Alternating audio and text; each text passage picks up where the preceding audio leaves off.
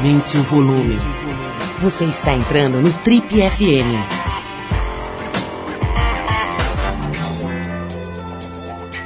Oi, eu sou o Paulo Lima e a gente está começando agora mais um Trip FM, o programa de rádio da revista Trip. Já são mais de 30 anos no rádio brasileiro. Bom, já chegaram as bancas as mais novas edições da Trip e da TPM. O tema que a gente está abordando nesse mês nas duas revistas é prisão.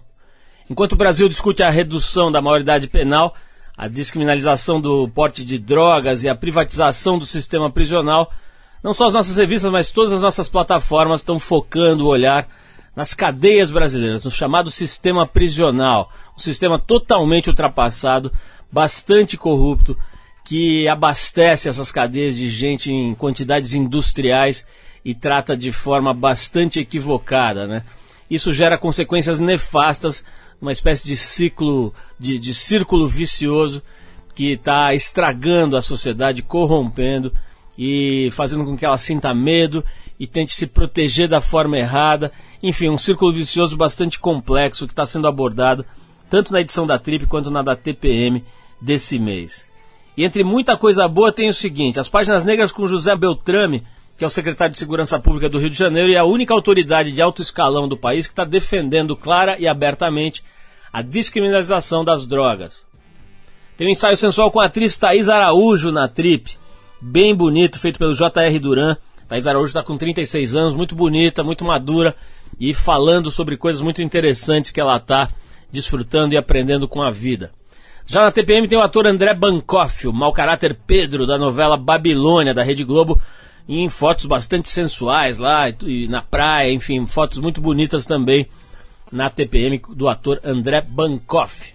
A TPM traz também o perfil da atriz uh, Luísa Arraes, que é filha do diretor Guel Arraes e que vem despontando com uma grande revelação dessa geração nova de atrizes, muito bonita e muito talentosa. Luísa Arraes está também na novela Babilônia.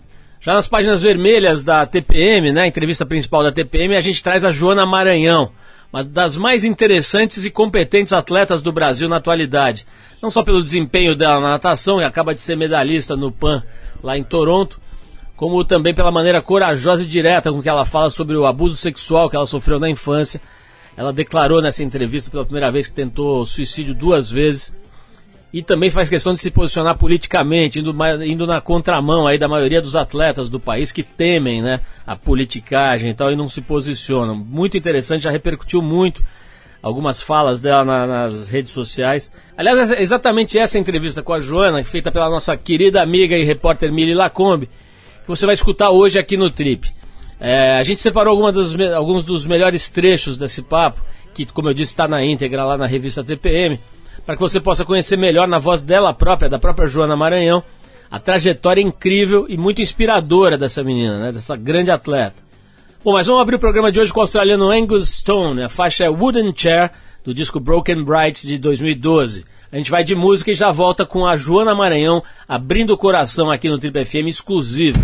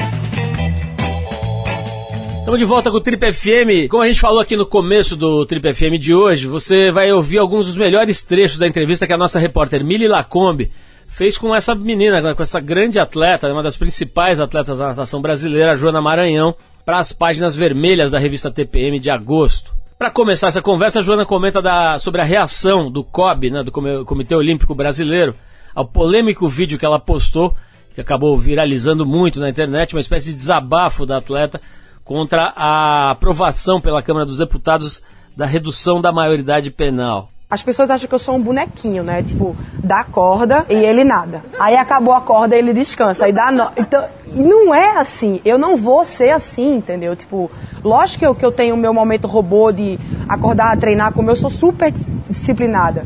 Mas eu não vou me calar porque é o meu país, entendeu? É assim, é, é o país que eu vou que eu vou parir o meu filho. Então, sabe, é, é onde os meus sobrinhos vão crescer. Então, eu tenho o direito de falar.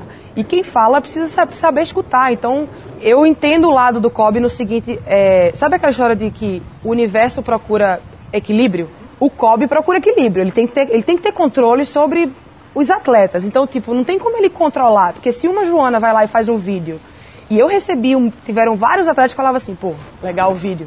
Mas em off, eu hoje eu falo menos, por incrível que pareça, do que eu falava antes, né? É, por exemplo, política, política desportiva foi uma coisa que afetou eu bater de frente, eu bati de, de frente com cartolas e pessoas muito, muito poderosas do esporte.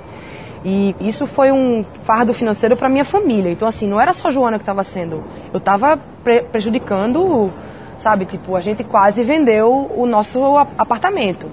Eu, com a natação, eu comprei apartamento e um carro. Hoje eu não tenho mais nada. Eu vendi tudo por causa de dívida. Porque eu bati de frente. Porque eu falava, tá errado, tem que ter critério tal. E, tipo, hoje eu sei que é uma causa perdida. Então, o que, o que, que eu faço?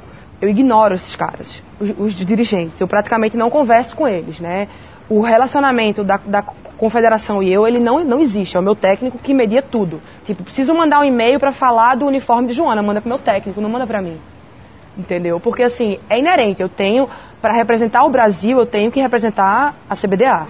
Mas eu não concordo com a política deles. Mas eu não posso, não, não tem como eu é, me naturalizar por outro país. Entendeu? Então, eu tenho que engolir seco. E eles têm que me engolir também. E é tipo, acabou o PAN agora, eu recebi muitos parabéns e tal. Mas assim, no momento que alguma competição não for nada bem, vão virar as costas de novo. E eu, e eu sei disso, entendeu? Porque pra eles, nós somos aqueles bonequinhos, dá a corda, você nada e volta pra, pra, pra prateleira. Depois dos problemas que a Joana enfrentou e da forte reação do COB, o Comitê Olímpico Brasileiro, que afirmou que é contra atletas se posicionarem politicamente. Será que ela pensa em calar, em se calar, em parar de falar? Eu não, eu não desisto assim. Não porque, às vezes, assim, as pessoas é, têm alguma meta, tipo, eu vou até o fim porque eu quero aquele emprego. Eu vou até o fim porque eu quero aquela medalha. Eu vou a, até o fim porque eu quero saber o quão melhor de mim que eu, que eu posso ser. Qual é a melhor Joana que eu posso ser. E em tudo, em atleta, Joana política, Joana filha, Joana na- namorada, Joana tudo, entendeu? Só que esse, essa vitória pra mim é pessoal, entendeu?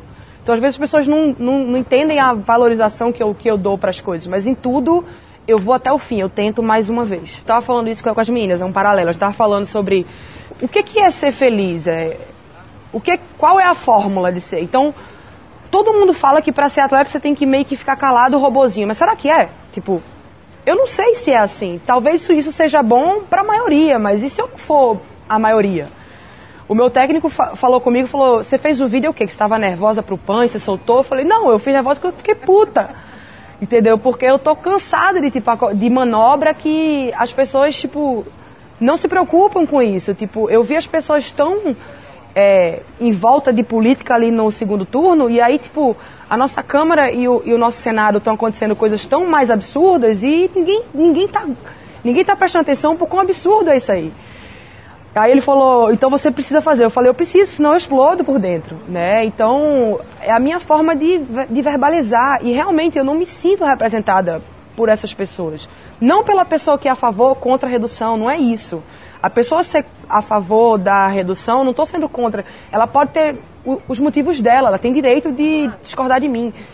Essas pessoas que são arbitrárias e acham que a gente não está vendo, não me representam, sabe? Tipo, eu não consigo entender um Eduardo Cunha é, no posto que ele, que ele tá, sabe? E, e eu também não consigo me, me desligar de política completamente. Eu estava comentando com manhã, eu falei, manhã, depois dessa repercussão do vídeo, eu estava lembrando que na minha primeira Olimpíada, em 2004, a gente foi dar uma volta na vila de bicicleta. E as meninas queriam ver a sala de jogos e eu queria ver o prédio de Cuba. Tipo, eu tinha 17 anos, eu não tinha nem noção do que era. Aí eu falei assim, mãe, você lembra da foto que tem? Porque Cuba. ti- Aí eu fui pedalando até o prédio de Cuba, tinha uma foto de Che Guevara gigante, tem uma. E eu quis tirar foto da foto, assim, apontando. Falei, mãe, ali eu já tinha essa coisa meio aguçada, mas só que eu não entendia ainda. Ela falou, é, é verdade, você sempre foi meio revoltadinha, assim. A gente já volta com esse papo com a Joana Maranhão aqui no Trip FM, mas antes a gente vai de Aretha Franklin e a maravilhosa Spanish Harlem, música do Ben King, gravada, regravada pela Aretha em 1971.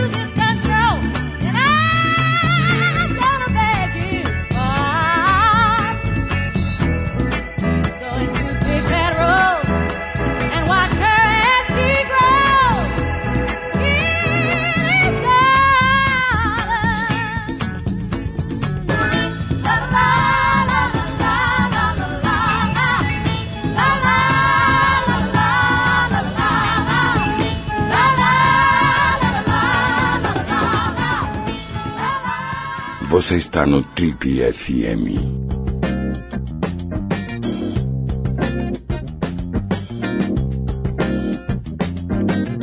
Estamos de volta com o Trip FM. Continuando com a conversa com a Joana Maranhão, ela fala agora de maneira bem clara, objetiva e muito aberta sobre o abuso sexual que ela sofreu na infância por um ex-técnico. E principalmente as consequências, né? Como é que foi lidar com isso na adolescência, principalmente. A sensação que eu tinha era. Eu, eu guardei aquilo, aquilo pra mim, né? O que tinha acontecido, a gravidade, tudo.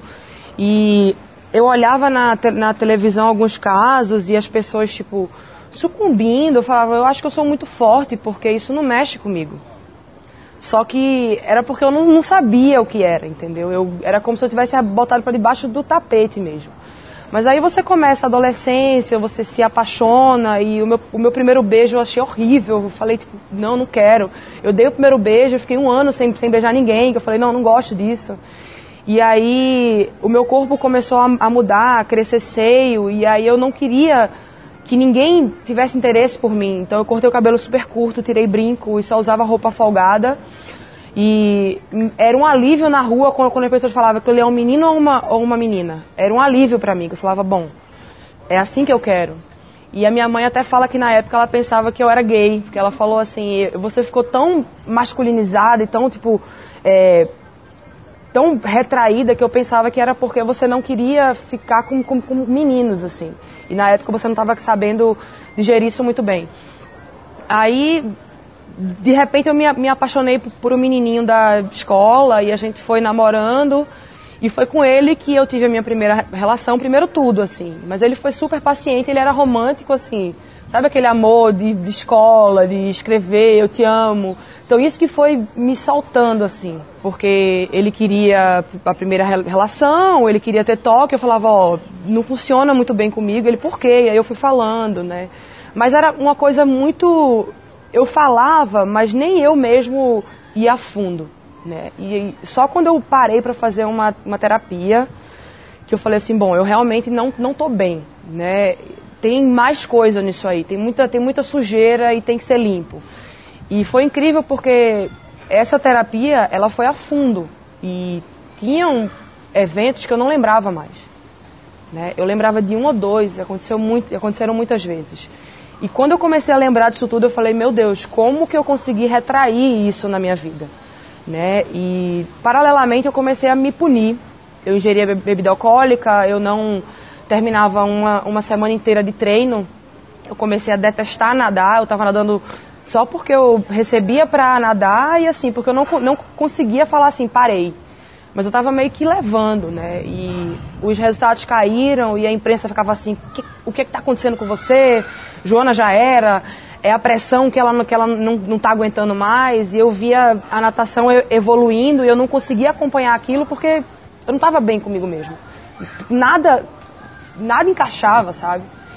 E aí só depois que eu comecei a fazer essa terapia e muito a fundo que eu falei assim, bom, existe uma, uma luz, só que a luz, no primeiro momento, ela estava muito distante. Quando você começa a fazer e você começa a reviver o trauma, com conhecimento do que você, da, da gravidade, fica tudo muito à flor da pele, assim. Eu lembro de sentir muito nojo de mim mesma, assim, sabe? Tipo, não conseguir me olhar no espelho e me achar a pessoa culpada. Tipo, o que é que eu fiz para ele achar que ele tinha direito de fazer isso comigo? Será que eu dei algum sinal errado? Isso é, é, é um turbilhão de coisa, é uma é uma é uma avalanche que você vai aos pouquinhos acalmando. E aí eu comecei a encontrando a minha minha paz. Quando eu trouxe isso à tona para as pessoas, era porque eu estava começando a encontrar essa paz. Verbalizar é muito difícil. Você falar, eu fui abusada sexualmente. É mui- era muito difícil falar isso. Tipo, ele colocou a mão dentro do meu maiô. Ele ejaculou em mim. Porque eu, eu tenho muito vivo, assim, que enquanto criança, eu falava assim, eu lembrava dele tremendo, mas eu não sabia o que era. Eu só fui saber que aquele tremor era uma ejaculação muitos anos depois. Eu achava que ele tinha tremido, não sei. Eu falava, "Ah, ele tremeu em cima de mim.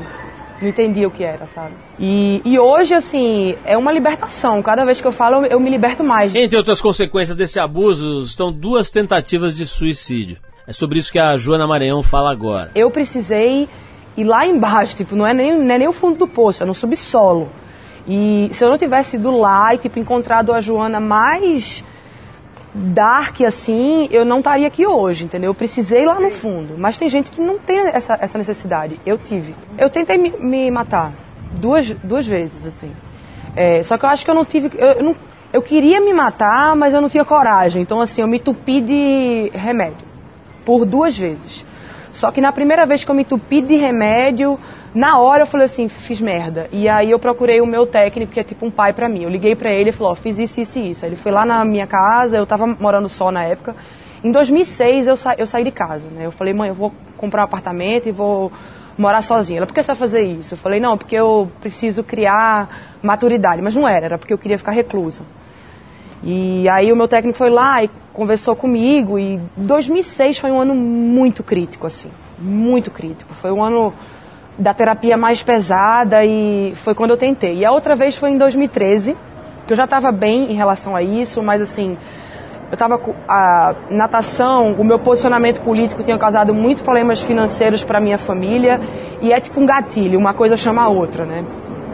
Então, quando eu vi ali que a minha família estava com a dívida de 412 mil reais no, no banco, a- praticamente era por mim, porque eles queriam bancar tudo para mim que o meu clube não me dava, a confederação não, não, não me dava e a minha mãe queria, queria me dar.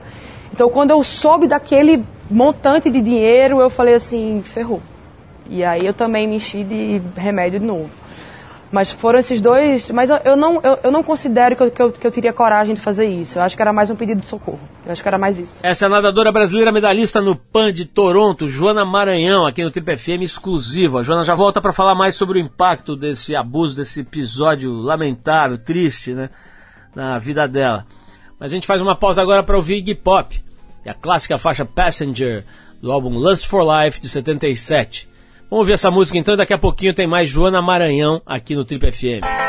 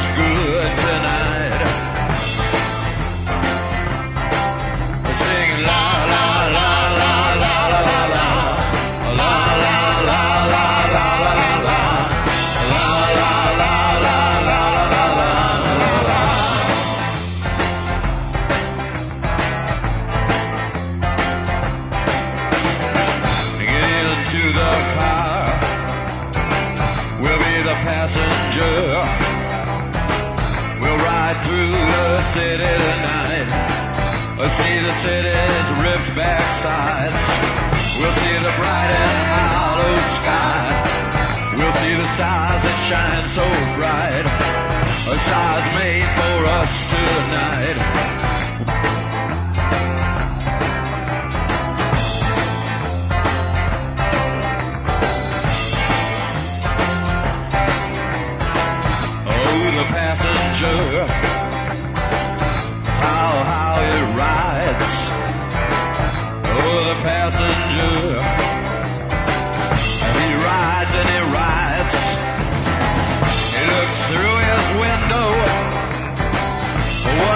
He see? He sees the side and hollow sky. He sees the stars come out tonight. He sees the city's ripped back sides. He sees the winding ocean drive.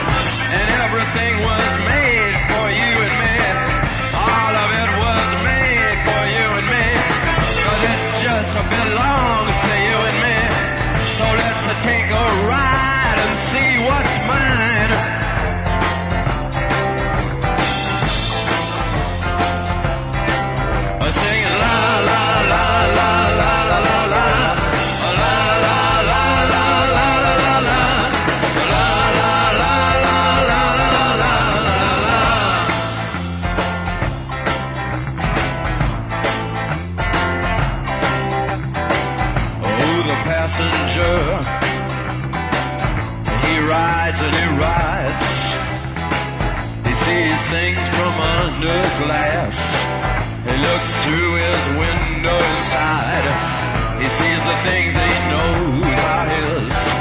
He sees the bright and hollow sky. He sees the city sleep at night. He sees the stars are out tonight. And all of it is yours and mine.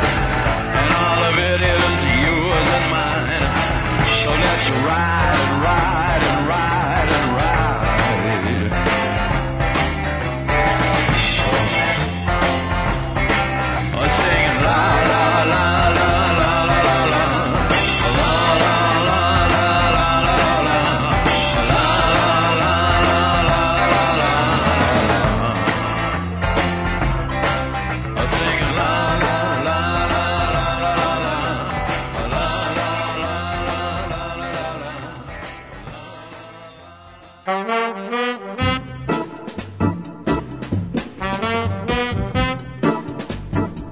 Bom, estamos de volta com o Trip FM hoje conversando com a atleta Joana Maranhão, uma das mais interessantes e competentes atletas da natação brasileira em todos os tempos. Nessa próxima parte da conversa com a Mili Lacombe, a Joana Maranhão, que estava contando pra gente sobre o terrível abuso sexual que ela sofreu na infância, esse episódio, enfim, que choca qualquer pessoa que tem um pingo de bom senso.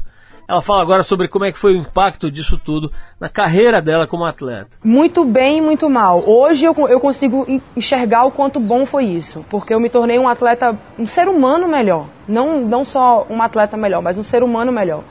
É, às vezes, quando você é somente atleta, você vira um robozinho. Você acorda, come, treina, faz pe- performance e volta, descansa. Quando você tem alguma coisa que te leva lá para baixo, você começa a valorizar outras coisas. Então, o quanto eu curto a minha rotina hoje, o quanto eu me sinto vitoriosa com um treino bem feito, é praticamente a mesma sensação de uma medalha num Pan-Americano. Então você aprender a valorizar as pequenas coisas, porque, porque você já teve literalmente na merda, é muito bom. Então eu consigo viver tudo que o esporte proporciona, tudo que uma carreira proporciona, porque eu já vivi os dois lados, entendeu? Acho que é mais ou menos isso. Bom, apesar da Joana, depois de sofrer muito, parecer ter superado esse trauma, será que ela perdoou esse sujeito aí, esse ex-técnico, que, enfim, o responsável por esse abuso, por esse crime? Não, eu posso dizer que eu não tenho mais ódio dele. Eu sinto pena dele hoje. Eu já tive muito, eu tive muita raiva dele. Mas muita, de tipo assim, olha o que você fez comigo, sabe? Tipo, não pelo abuso, mas olha o tanto de consequência, né? Tipo, mexeu com a minha profissão, mexeu com o meu relacionamento com minha mãe, da minha mãe se sentir culpada, sabe? E um monte de gente falando, ah, você tá mentindo, tipo, e ele não admitir. Então eu tinha muita raiva disso. Mas hoje eu compreendo que ele é incapaz de entender o mal que ele fez a mim e às outras pessoas. Ele simplesmente tem um instinto doentio, patológico, e ele não consegue controlar. Então eu só posso ter pena de um ser humano assim, né? E assim, e uma pessoa que engana a própria família, porque ele não teve capacidade nem de falar para a própria família, eu fiz isso. Porque pelo menos o, o perdão da própria família eu acho que ele poderia ter. Eu lembro que falei para a imprensa e aí ele me colocou na justiça. E aí eu falei, ele colocou na justiça, eu vou lá, eu vou olhar na cara dele, vou falar, tipo, agora diz que você não fez nada daquilo. Na hora que ele cruzou comigo, eu voltei a ser a menininha de 9 anos de idade. Eu desmoronei. Eu desmoronei, eu segurava na mão do meu ex-marido e, e da minha mãe, eu não conseguia olhar no olho dele, eu me acabava de chorar. Tipo, não fazia sentido, porque eu já tinha vinte e tantos anos, ele não ia mais fazer aquilo comigo, mas não tinha forças. E aí a minha mãe falou: você não vem mais para nenhuma audiência com ele, você vai assinar uma procuração, você não vai mais cruzar com, com, com esse homem. E foi a melhor coisa. Né? Até para eu chegar no ponto de ter pena dele, foi bom eu não ter, não cruzar mais com ele. A Joana fala agora sobre a ONG que ela mantém, chamada Infância Livre, que é uma instituição que ela criou para lutar contra a pedofilia. Tem uma, uma ONG que eu criei, é, chama Infância Livre. Mas hoje a ONG é em Recife. Então hoje, como eu sou a presidente, eu treino muito treino, muita viagem, eu estou fazendo menos ação do que eu gostaria de estar fazendo. Então com certeza quando eu parar de nadar, eu vou retomar mais isso. Mas a gente tem dois, é, duas linhas, né? Uma é a linha que as pessoas parece que não entendem que essa é a linha mais importante, que é a da educação, que é uma mudança de, de cultura. Eu acredito nisso para tudo, para política, para tudo. Eu acho que o pedófilo é muito difícil de você identificar ele, porque ele não é como o estuprador que é extinto, né? Tem vontade de estuprar, vai estuprar aqui mesmo. O pedófilo não, ele monta todo o cerco, conquista a confiança da, da criança, da família, para depois fazer. Então você identificá-lo é muito difícil. Então, qual é o outro caminho? Educar a criança. Então, a gente tem palestras prontas para dar em escolas públicas ou particulares, para ensinar as crianças o que é que pode, o que é que é permitido, qual é o carinho que você pode permitir. E se um carinho que não for muito bacana, que te incomodar, o que é que você faz? Ensinar as crianças a verbalizar. Mas a aceitação disso é muito não é não é boa, porque as pessoas pensam, ah, eu vou estar aflorando a- a sexualidade da criança cedo, e não é. E a nossa outra linha é uma coisa mais emergencial, é quando a criança aparece pra gente, aconteceu, e a gente dá suporte jurídico, psicológico, financeiro, o que a criança precisar. A gente já volta para falar com a Joana Maranhão sobre o PAN de 2015, aposentadoria, carreira política. Mas antes a gente vai com mais uma música, o cantor argentino Kevin Johansen e a faixa El Palomo. Depois da música tem mais Trip FM, conversando com essa atleta de elite, Joana Maranhão.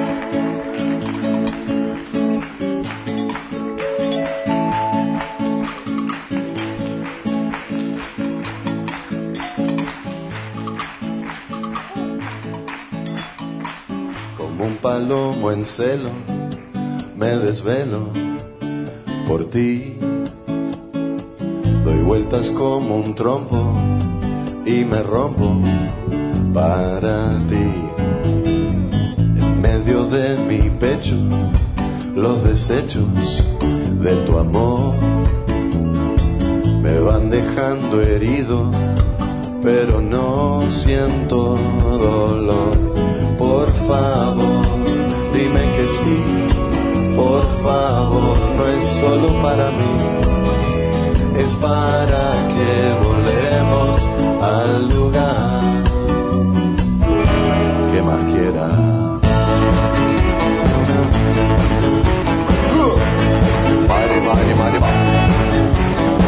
Como un palomo en celo, me desvelo por ti.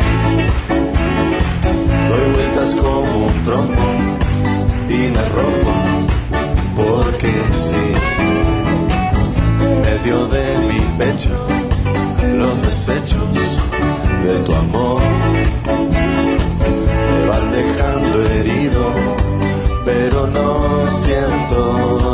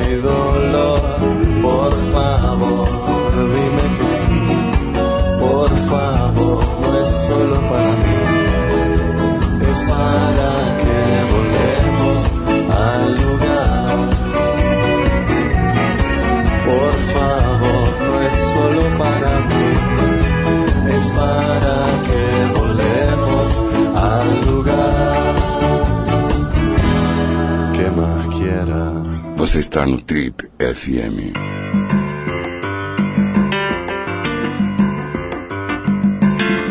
Bom, estamos de volta com o Trip FM hoje conversando com a atleta Joana Maranhão, uma das mais interessantes e competentes atletas da natação brasileira em todos os tempos. Abrindo esse bloco final da entrevista com a Joana, ela conta para Mili Lacombe um pouco sobre a participação nos Jogos Pan-Americanos desse ano, que acabaram de acontecer lá em Toronto, no Canadá. Com 17 anos eu fui quinta do mundo, né? Fui quinto lugar nos Jogos Olímpicos e eu não tinha a menor noção do que era aquilo. Eu entrei para nadar a final olímpica como eu entrei agora, dando tchauzinho para todo mundo, com um sorriso aqui.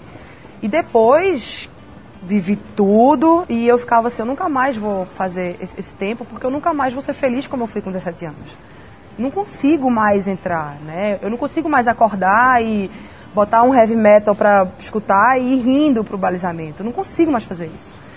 E eu finalmente consegui durante esse desde que eu voltei a nadar, eu comecei a curtir tudo, entendeu? Até tipo, quando eu tava muito cansada, tipo, acordava dolorida pra ir treinar e tipo cair na água e conseguir fazer um treino, tipo, putz, eu consegui, sabe? E nesse Pan-Americano agora, é, quando eu fui pro balizamento, um pouco ansiosa, lógico, mas eu tava tão feliz que eu falei assim, a menina de 17 anos está aqui, entendeu? Ela realmente existe. E aí, 11 anos depois, eu consegui baixar essa marca, né? É, Com 28 anos de idade, numa prova super dura como é o 400 medley. E eu cheguei em quarto lugar na prova, por 4 centésimos.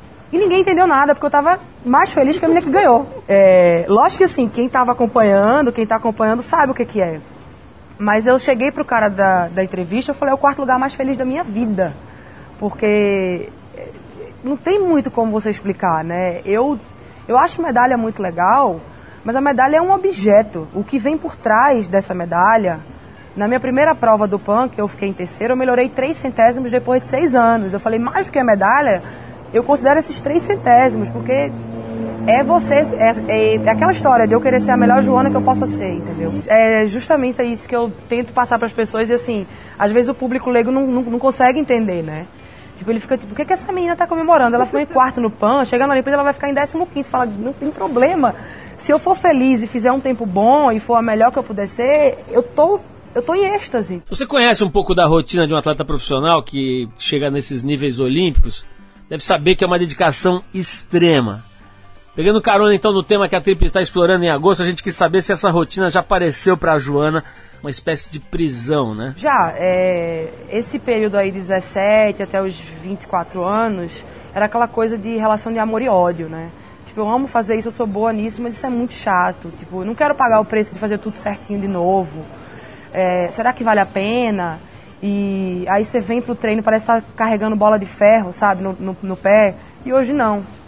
Hoje eu venho pro treino realmente sorrindo. Eu cheguei ontem do Canadá, eu tava exausta. Mas eu falei assim, pô, tô indo nadar, sabe? Tipo, eu caí na água, eu tava super pesada, mas eu falei, eu tô fazendo o que eu gosto, entendeu? É, parece repetitivo, parece clichê. Mas eu amo a rotina que eu, que eu, que eu tenho, entendeu? De, eu me sinto. é, a minha vitória é chegar no, no, no final do dia e falar assim, eu cumpri com tudo que eu tinha que fazer no, no, no dia. Isso faz com que eu me sinta vitoriosa. E quando eu chego em casa, não tem imprensa, não tem ninguém batendo palma pra mim, não tem medalha, sou só eu. É só essa, essa, essa coisa interna mesmo. E parar, e aposentar? Será que a Joana pensa em se afastar das piscinas? Eu, se eu quisesse ficar por mais quatro anos, eu, eu não, não duvido que eu seria capaz. As pessoas falam, mas você nada a prova de 400 metros, você vai estar com mais de 30 anos. Eu falo, não, eu não duvido da minha cap- capacidade. Mas eu tô indo até o ano que vem realmente porque eu quero viver outras coisas, entendeu? Eu quero casar, eu quero constituir família, eu quero fazer mestrado. E vai ser o meu quarto Jogos Olímpicos, então assim, eu vou ter vivido plenamente a, a vida de atleta. E aí vai ser o momento de dar, de viver outras coisas, de ser feliz em, out- em, em outras áreas, assim. Bom, e depois de, de aposentar da natação, o que será que, que ela tem em mente, né? Será que ela encararia uma carreira política, por exemplo? Já pensei, fiz um curso de ciência política esse ano, mas eu acho que o, que o sistema vai me expelir. Porque eu não vou conseguir, entendeu? Tipo, eu não tenho é, a resiliência de um Jean Willis, por exemplo, de uma Maria do Rosário, que tomam tanta porrada, mas estão lá. Eu acho que eu não conseguiria. Não sei. É, gostaria de fazer alguma coisa para mudar o país, não sendo política. Fazer mais, entendeu? Gostaria de fazer mais, de fazer mais coisa. Se esse caminho aparecer para mim, eu vou, eu vou, vou querer trilhar.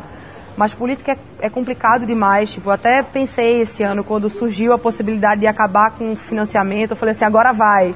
Mas aí o outro vai e faz um, mais uma manobra e enfim. Bom, você ouviu alguns dos principais trechos dessa entrevista incrível que a nossa repórter Mili Lacombe fez com uma das principais atletas da natação brasileira, Joana Maranhão, para as páginas vermelhas, que é a entrevista principal da revista TPM de agosto, que está nas bancas. Vai lá, pega uma para você, porque esse papo continua É, tem muito mais coisa, né? Uma entrevista longa, bastante completa. Vale a pena ver, ver na íntegra se você gostou de conhecer a posição, o jeito, a cabeça dessa grande atleta. Tem também o ensaio sensual com o ator André Bankoff, que faz o mau caráter Pedro, né? Aquele que contracena lá com a Glória Pires, na novela ba Babilônia, meio o assistente dela lá na novela da, da Globo. E, e um perfil com outra atriz dessa mesma novela, que é a Luísa Arraes, novíssima geração de talentos aí da- das artes cênicas brasileiras, muito boa atriz e filha do diretor Guel Arraes.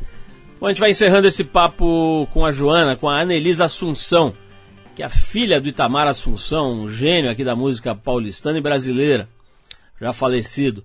A faixa se chama Song to Rosa, música que tem participação da Cel, da Talma de Freitas, e que está no disco mais recente da Nelis, o Amigos Imaginários, que foi lançado no ano passado.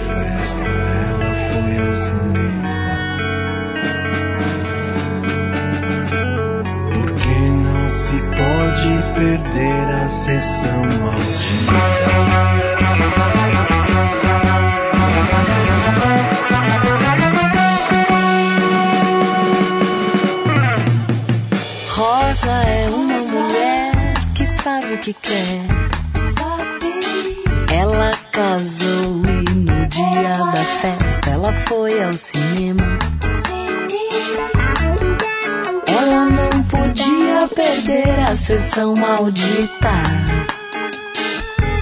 Nem tão pouco perder a chance de provocar. Pois seu compromisso mesmo era com a vida. E foi aos trancos que ela se fez acreditar. Rosa fugiu da polícia, rebolou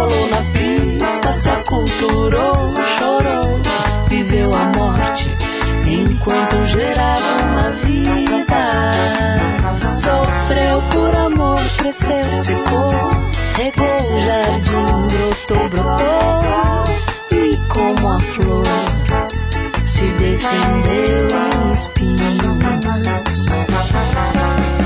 Ela sabe o que quer, assim como eu.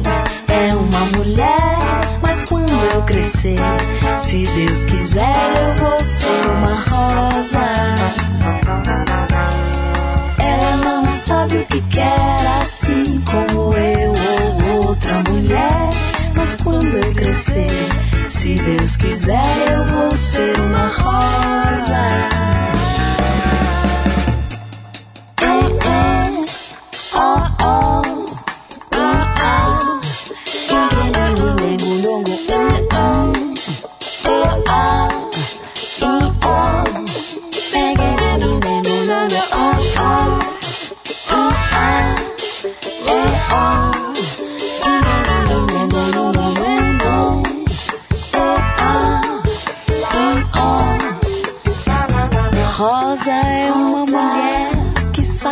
Que quer.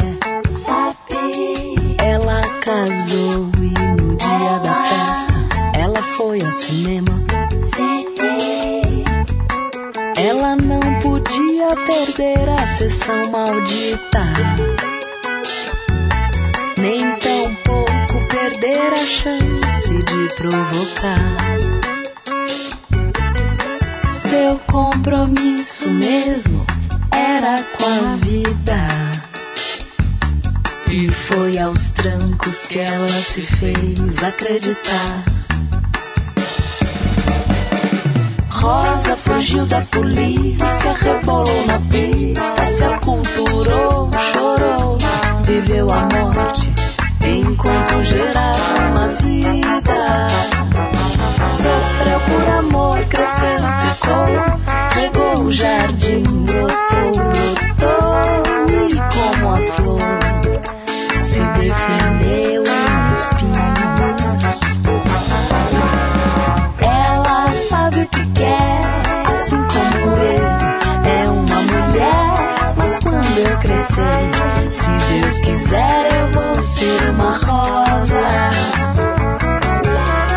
Ela não sabe o que quer, assim como eu ou outra mulher.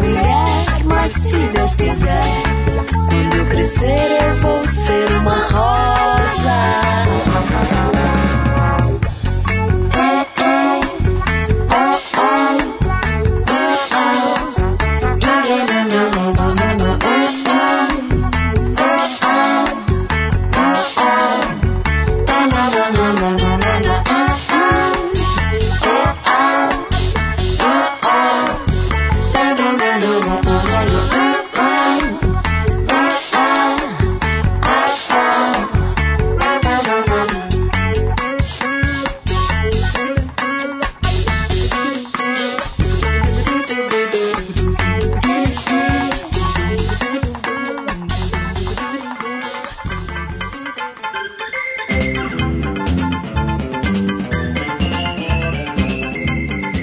Pessoal. O Trip FM é uma produção da equipe que faz a revista Trip e está há 30 anos no ar. Apresentação de Paulo Lima, produção e edição de Alexandre Potashev. Para quem perdeu o programa de hoje, quer escutar de novo ou quer conhecer melhor o nosso trabalho, é só ir no trip.com.br.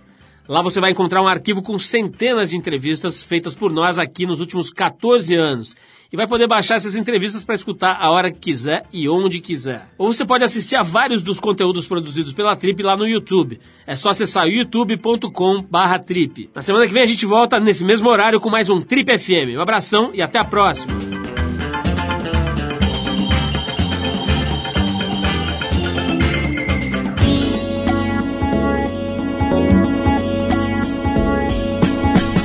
Você ouviu Trip FM.